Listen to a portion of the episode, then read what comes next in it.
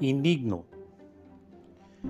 Y ellos vinieron a Jesús y le rogaron con solicitud diciéndole, es digno de que le concedas esto porque ama nuestra nación y nos edificó una sinagoga.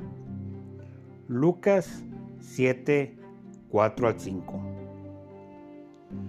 Los miembros del Sanedrín, es decir, el lugar de reunión, llegaron ante Jesús enviados por el jefe romano de la guardia.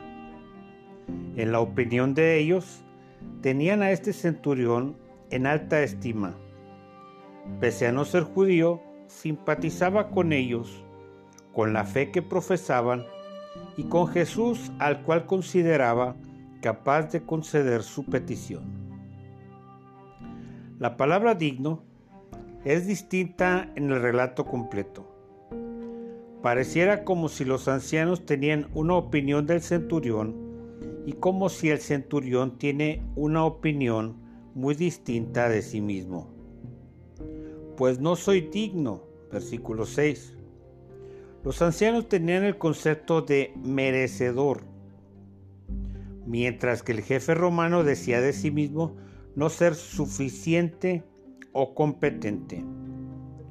Un digno, indigno un merecedor incompetente. Spurgeon, el, príncipe de los predicadores, dice y comenta que tu fe no asesinará a tu humildad, tu humildad no apuñalará tu fe, pero los dos irán de la mano al cielo como un hermano valiente y una hermana bella. Devocional del Pastor.